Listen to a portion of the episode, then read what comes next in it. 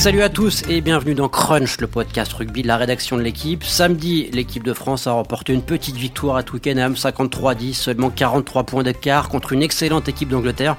Seulement 7 essais aussi pour le bleu et seulement la troisième plus grosse défaite à domicile de l'histoire des Anglais. Bon bref, c'est un peu décevant, mais on va s'en contenter. En vrai, Dupont et ses partenaires ont écrasé, humilié, piétiné tout simplement les hommes de Steve Borswick avec au final la plus large victoire dans un crunch.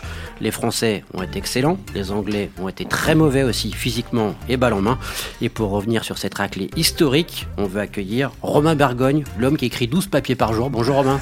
Salut Jeff. Comment ça va? Bah ça va, ça va. Ouais. J'ai- J'ai les doigts chauds, mais ça va. C'est surtout le homme qui a, qui a jamais autant regretté d'avoir changé un train. euh. Il il s'est dit qu'il voulait faire une grasse matinée. Ouais, non.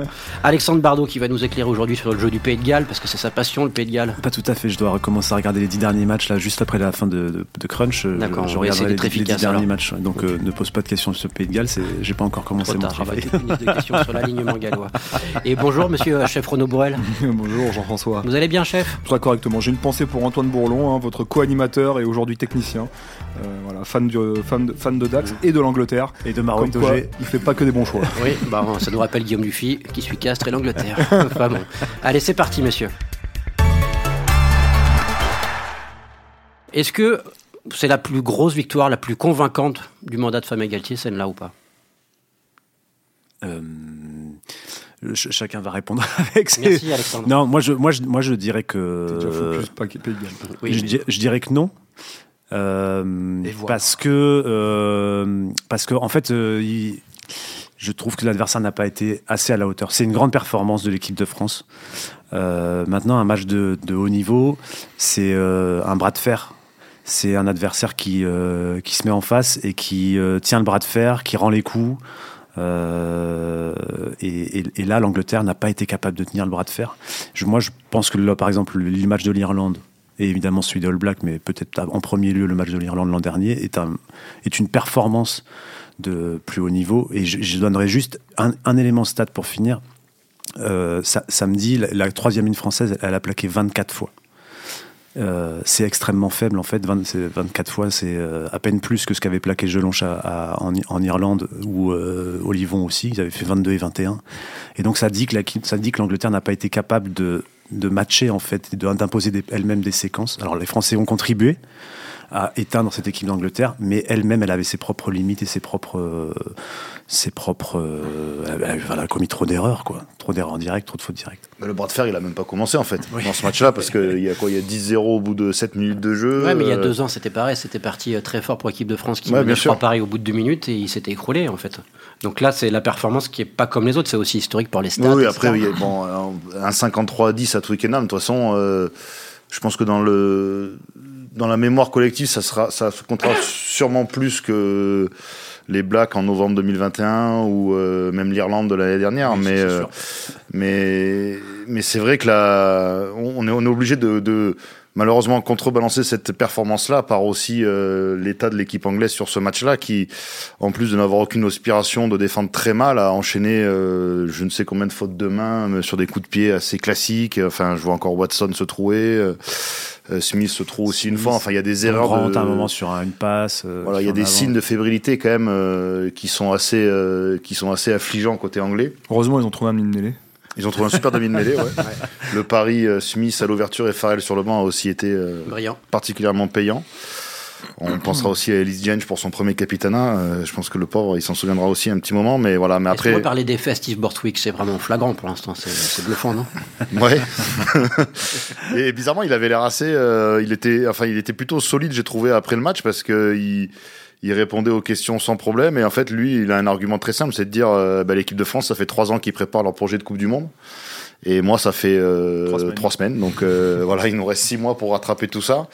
Et euh, c'est marrant parce que nous, on a vécu l'inverse euh, en tant que suiveur avec l'équipe de France euh, pendant plusieurs années. Et, euh, quand on voit que ça arrive aux autres, bon, 10, finalement. 10 environ.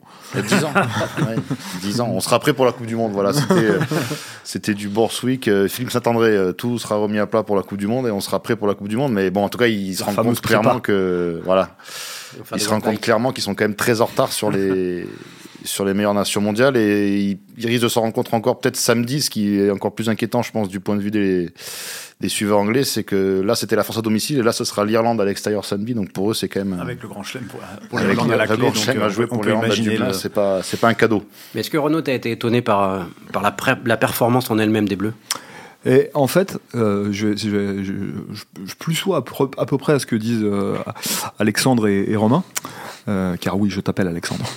Euh, et, en même temps, moi, ce que je trouve extraordinaire dans la performance de l'équipe de France et ce qu'on n'a jamais eu vraiment l'habitude de voir avec une équipe de France, c'est que jusqu'au bout, mais vraiment jusqu'au bout, elle a, martyrisé euh, l'Angleterre. C'est-à-dire qu'elle s'est pas arrêtée, quoi. À un moment, euh, souvent, on a connu les équipes de France, on s'est dit, euh, c'est bon, ils vont leur en mettre 60. Et puis, et puis euh, 35, 40 points, ça s'arrêtait. Et puis, l'adversaire re- revenait un peu.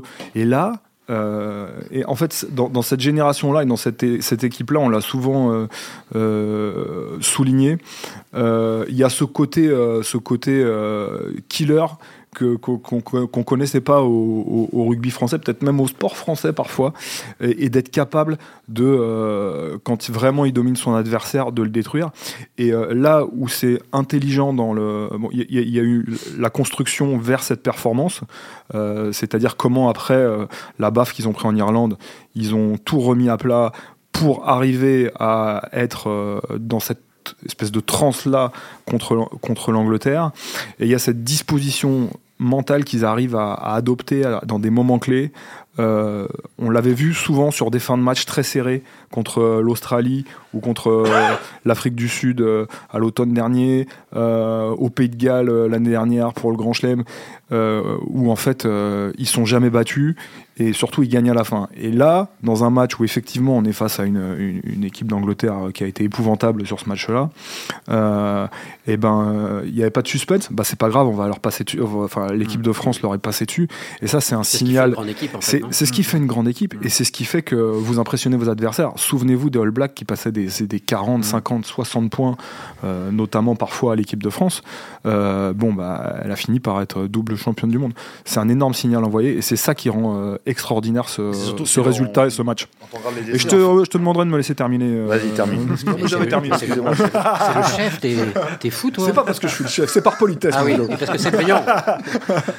Allez-y, sous-fifre. Vas-y. Allez-y, Romain. J'enchaîne, c'est pas facile. Non, mais ce que j'allais dire, c'est quand on revoit les essais, C'est en un fait, sous-fif ils- de qualité. Hein. Ils bossent de 9h à 23h. Tout à fait. sur, sur la- Bravo. sur- sur l'aspect euh, sur leur- l'aspect ils leur sont passés dessus ce qui est surtout marquant c'est qu'ils quand on revoit les essais ils leur ont tout fait en fait c'est à dire qu'il n'y a pas il y a pas genre un style d'essai euh, il y a eu de tout c'est à dire qu'il y a l'essai euh, Enfin, le où premier, on s'est levé en tribune quand même. on part de son camp le dernier qui est quand même euh, Ouais. la séquence ultime qu'on qu'on doit rêver dans les jeux vidéo mais qu'on voit pas forcément en vrai il y en a un derrière une mêlée La mêlée. il y en a un, euh, voilà, où euh, Thibaut Flamand euh, marque en force après une énorme séquence devant la, dans les 22 anglais. Il y en a même un où Charles Olivon profite de la règle pour aplatir derrière un ruck anglais. C'est-à-dire que ça fait partie des autres grosses erreurs quand même qu'ont fait les Anglais dans ce match-là. Mais en fait, il n'y a pas un secteur où les Le Français ont... Le petit par-dessus. euh, Oui, oui, il y a des petits par-dessus avec la claquette de Ntamak pour Flamand. Enfin, il y a, on a vraiment eu de toutes les, de toutes les couleurs. Donc, les, en fait, c'est dans tous les secteurs où les, où les, où les Anglais, finalement, enfin, les Français ont, ont écrasé cette équipe-là d'Angleterre avec, c'est vrai, en plus, ce côté impitoyable ou euh, impitoyable et en plus euh, réussite maximale où tous les rebonds tombent de leur côté, qui fait que c'était, euh, ça avait un côté, euh, ça avait un côté quand même assez, euh, je pense pour eux sur le terrain en tout cas assez grisant. Qu'ils n'aillent pas nous dilapider leur mojo en grattant des tickets de loto. hein. Ils gardent tout pour, pour la Coupe du Monde. ça devait être assez grisant en tant que joueur de vivre ça sur le terrain où en fait tout se passe euh, stratégiquement comme c'est prévu.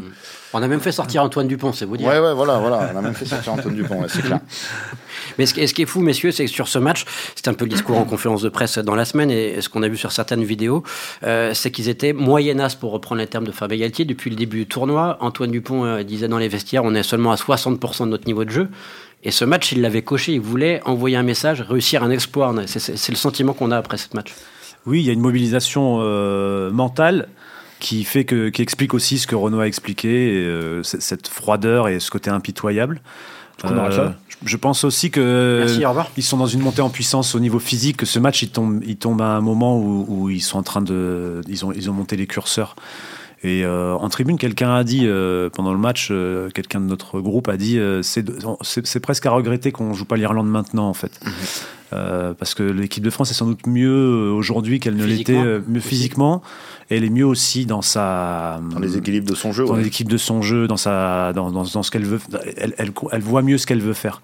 Et, euh, et l'autre aspect aussi, c'est que qui, qui, je pense, favorise euh, l'équipe de France aujourd'hui et l'avait défavorisé en Irlande, c'est qu'on a vu que l'arbitrage, en tout cas celui de samedi de, de M. O'Keefe, n'était pas du tout le même que celui en Italie et pas le même que celui en Irlande.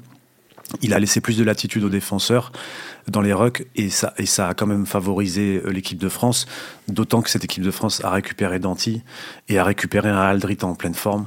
Euh, et, voilà, ces tout, ça mélangé explique ce, le fait que ils se sont donné rendez-vous et ils ont coché la case. Quoi. Vraiment, c'est c'est impressionnant. Quoi. Mais c'est le match qui manquait, non Depuis le début du tournoi? Ben, En tout cas, c'est le match dont je pense qu'ils avaient besoin euh, dans ce tournoi-là par rapport à l'échéance de la Coupe du Monde qui arrive dans six mois. C'est-à-dire qu'en ayant perdu en Irlande, ils se sont dit l'autre moyen de marquer le coup, entre guillemets, en plus dans un stade où ils ont encore jamais gagné, enfin en tout cas euh, sous le mandat de Galtier, c'était l'occasion de le rêver de le faire et euh, inconsciemment, même si forcément ils le disent pas la semaine d'avant, ils savent que c'est euh, vu l'opposition et euh, c'est le moment aussi de le faire et ils le font avec le cet aspect-là. ben on veut gagner là où les équipes n'ont pas gagné avant, on veut regagner un grand chelem, faire une série de victoires, être champion du monde et sur ce cheminement-là, il y avait ce match-là et ils l'ont ils l'ont ils l'ont coché et quand ils le cochent et que ils sont à ce niveau-là, ben ça donne ce ce genre de match à sens unique et c'est euh, c'est quand même assez oui, enfin il y a un côté impressionnant à voir qui entre les mots et les actes il y a ce enfin c'est ils arrivent à suivre ce qui se dit dans la semaine et c'est quand même euh, ça, ça veut aussi une certaine maturité qui est aussi rassurante à l'approche de l'événement qui les attend dans dans six mois à cette idée de euh, effectivement l'équipe de France avait habitué dans la première partie du mandat notamment l'an dernier à, à, à faire ce qu'elle faire sur le terrain ce qu'elle disait et on l'avait un peu perdu dans le début du tournoi, notamment en Irlande, même sur l'Écosse, où on s'est un peu emmerdé sur les sorties de camp. Euh, il y avait moins de clarté, quoi. Et là, en fait, on a senti qu'ils avaient établi un plan euh, hyper précis, que ce soit sur les sorties de camp, sur comment, comment attaquer cette défense euh, anglaise, comment, la, comment contrer.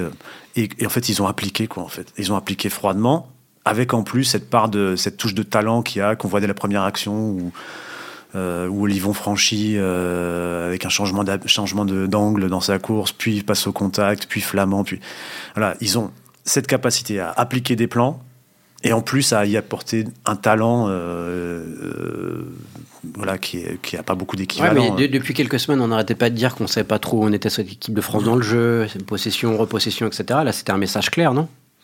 Ben, oui, enfin, c'est un peu un retour à ce qu'il faisait auparavant, non? Oui, et en même temps, euh, en même temps, il y a un peu plus de séquences. Euh, loin des rucks. Ouais, loin des rucks, un peu plus de, du jeu avec un parfois, comme tu disais, un loin des rucks, c'est le, le, cas de la première action avec le, franchissement d'Olivon. Il y a parfois aussi un peu plus d'envie de, posséder le ballon. Euh, d'ailleurs, je crois que le, score de la possession à la fin du match est quasiment à égalité. égalité ouais. J'ai pas eu l'impression de voir exactement l'équipe de France de 2022. Euh, mais par contre, euh, euh, voilà, avec des idées claires, qui fait pas non plus quelque chose de totalement différent de ce qu'elle faisait avant. Mais en tout cas, là, elle le fait avec ce côté froid, efficace.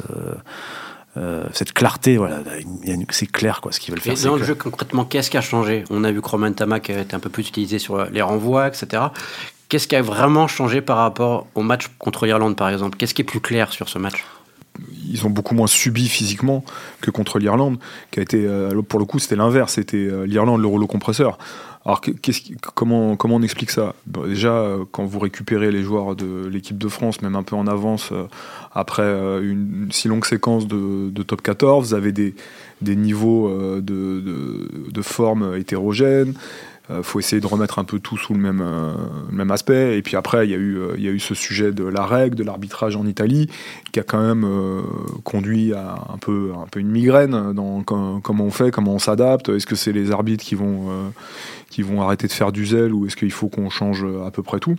Et c'est là qu'on sent quand même la, la clarté dans, dans, dans ce qu'ils veulent faire et où ils veulent aller, et surtout leur, science, leur science du, du décryptage, et à la fois euh, de leurs hommes et de ce qu'ils apportent, et à la fois euh, de ce qui va se passer euh, en fonction de l'arbitre, de l'adversaire, des choses comme ça.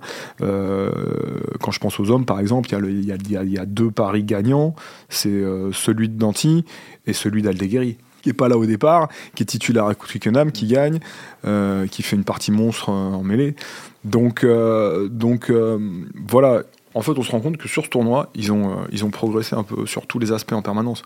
Mais euh, c'est pas évident euh, de se projeter euh, pour eux parce qu'il n'y a pas tous les outils pour le, pour le, pour le mesurer. Ce qui a changé par rapport à l'Irlande aussi, c'est la gestion de, des ballons dans le camp mm. français.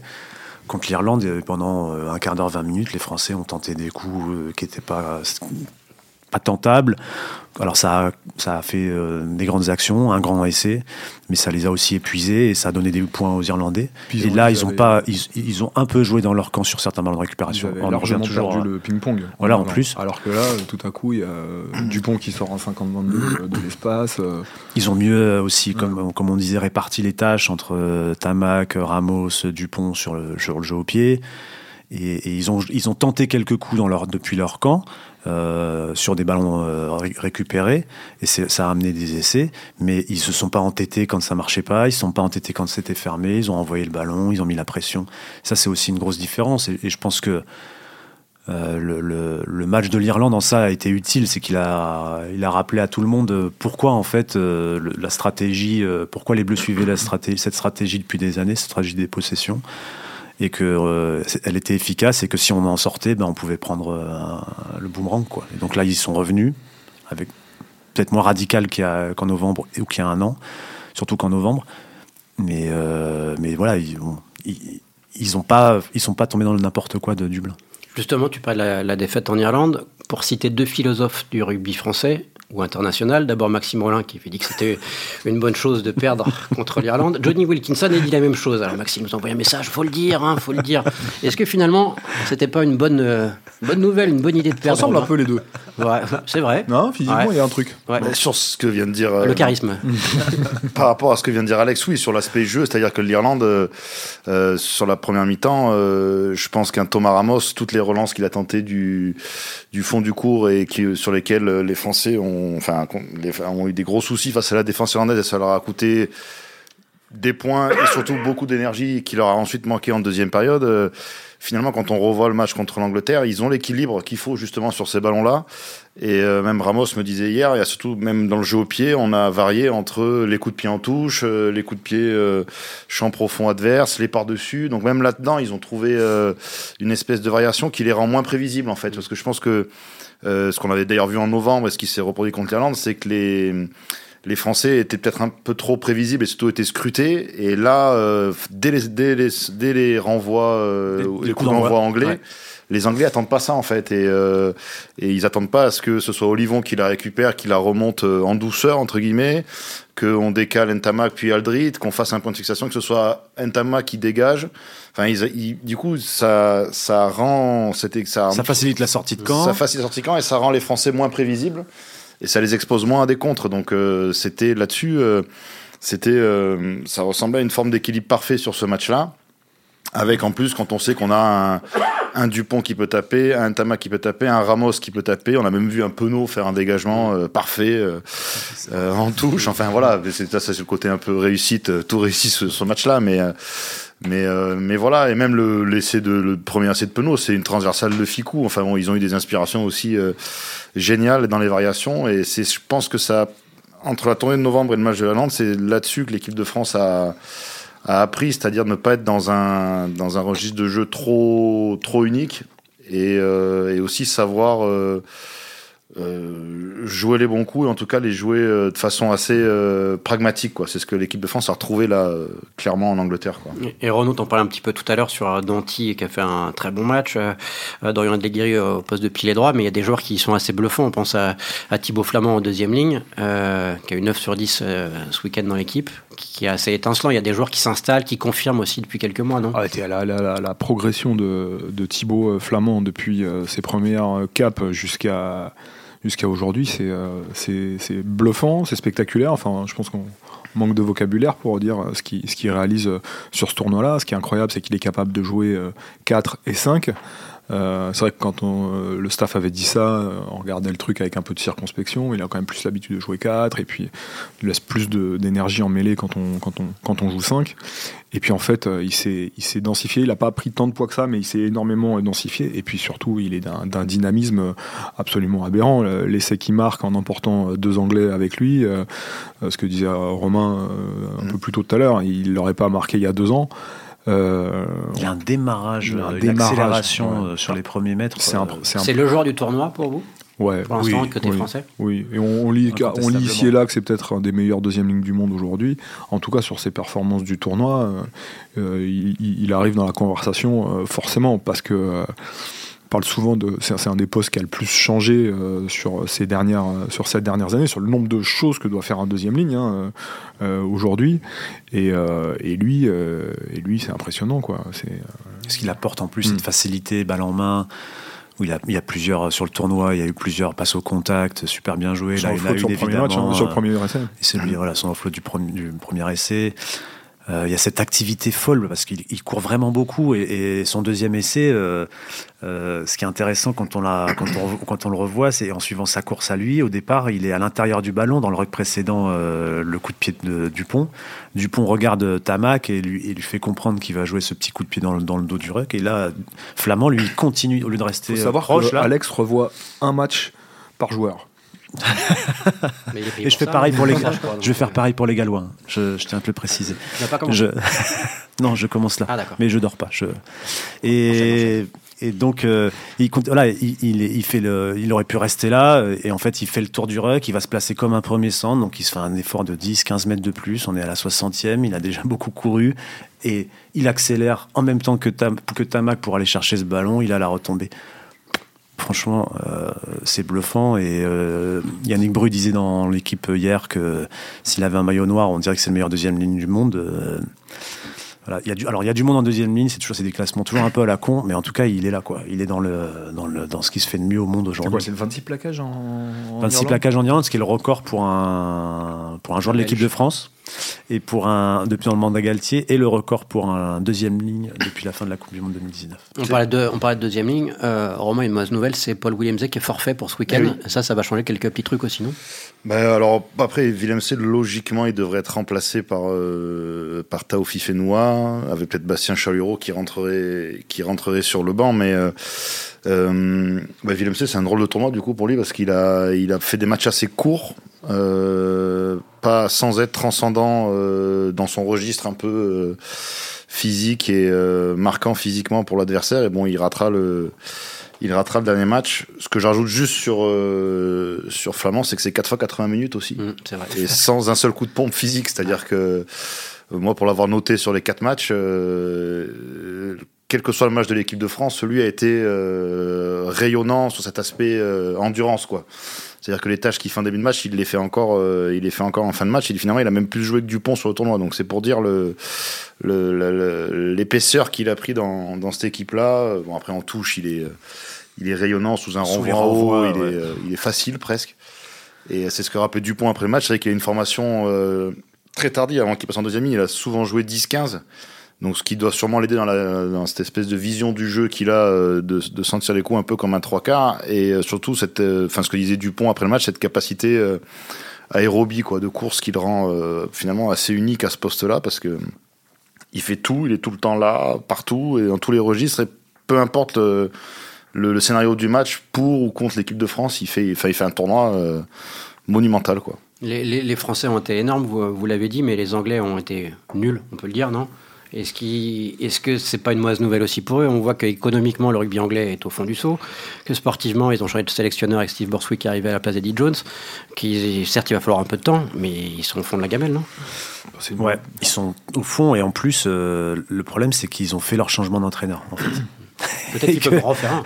Non, mais euh, je sais plus avec qui j'en parlais tout à l'heure. Je disais en, en 2019, la France finit le tournoi un peu dans l'état dans lequel va le finir l'Angleterre là.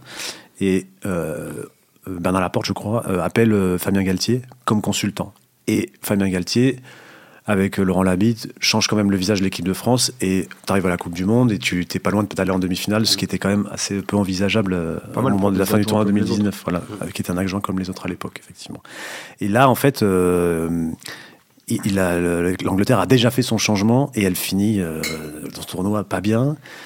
Euh, je trouve ça. Moi, j'étais un peu. euh, J'étais un peu secoué au stade parce qu'en fait, euh, je, je préfère une Angleterre forte.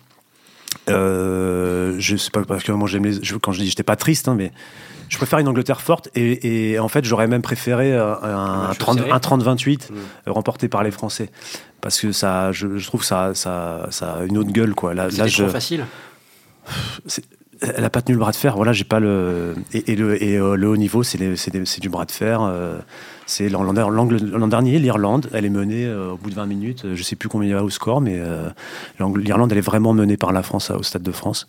Et en fait, elle revient dans le match et elle est pas loin de le faire basculer l'équipe de France.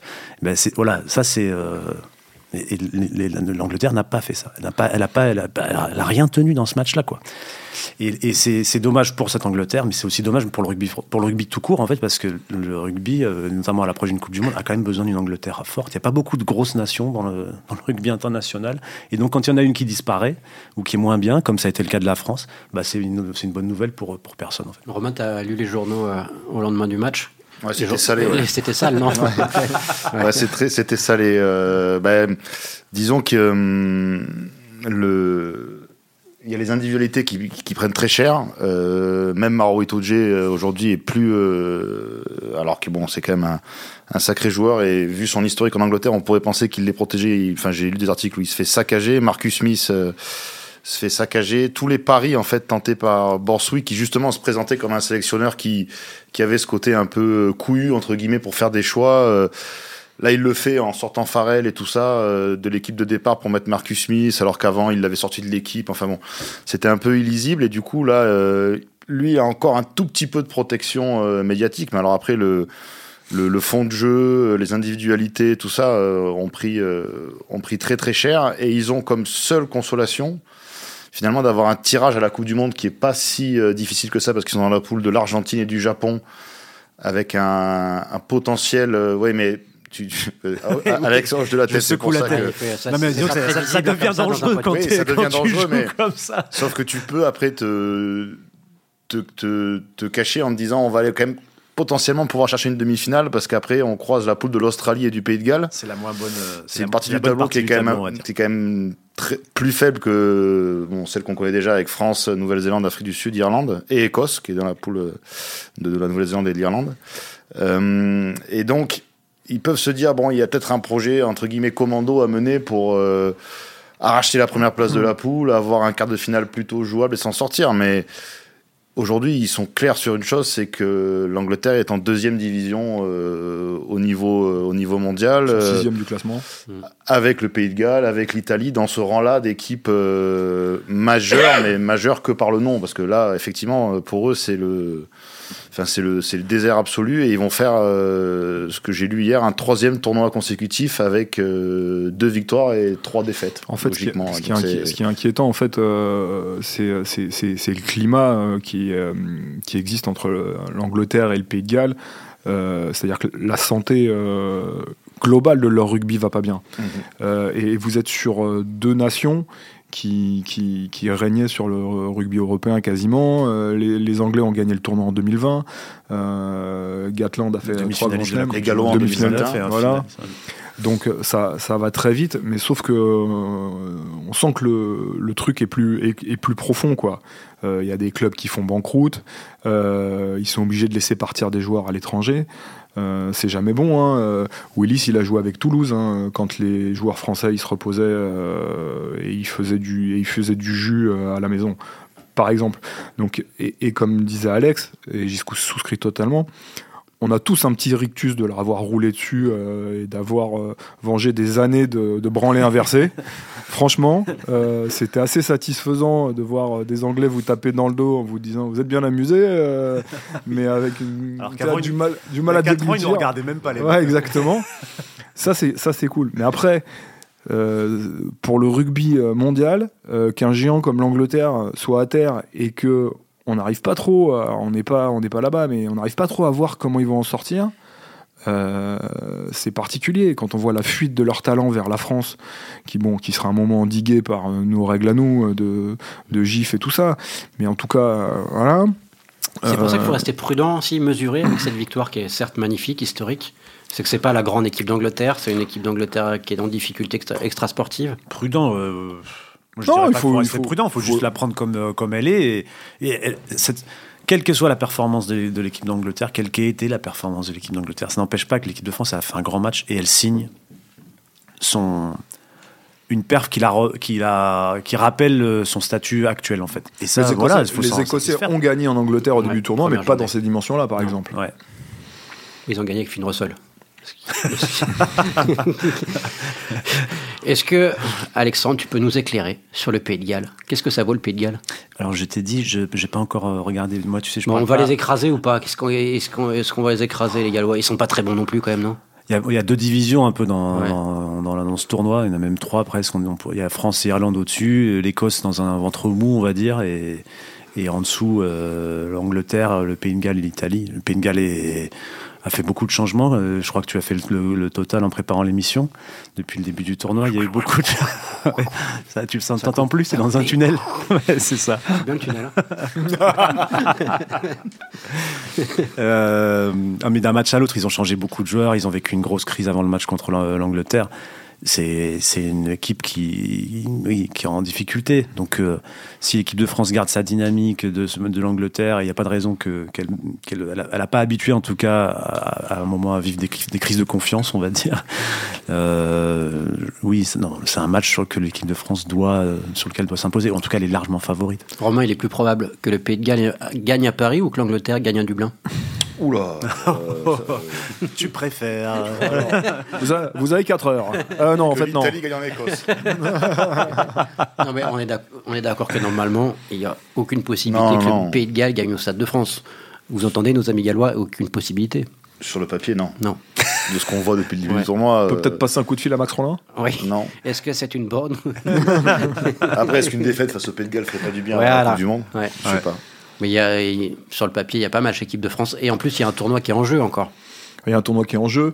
Euh, il y a finir la séquence euh, devant ses supporters avant, euh, avant la Coupe du Monde. Bon, il y aura quelques, quelques matchs amicaux, quatre au total, mais, mais donc ouais, là, ça paraît complètement improbable.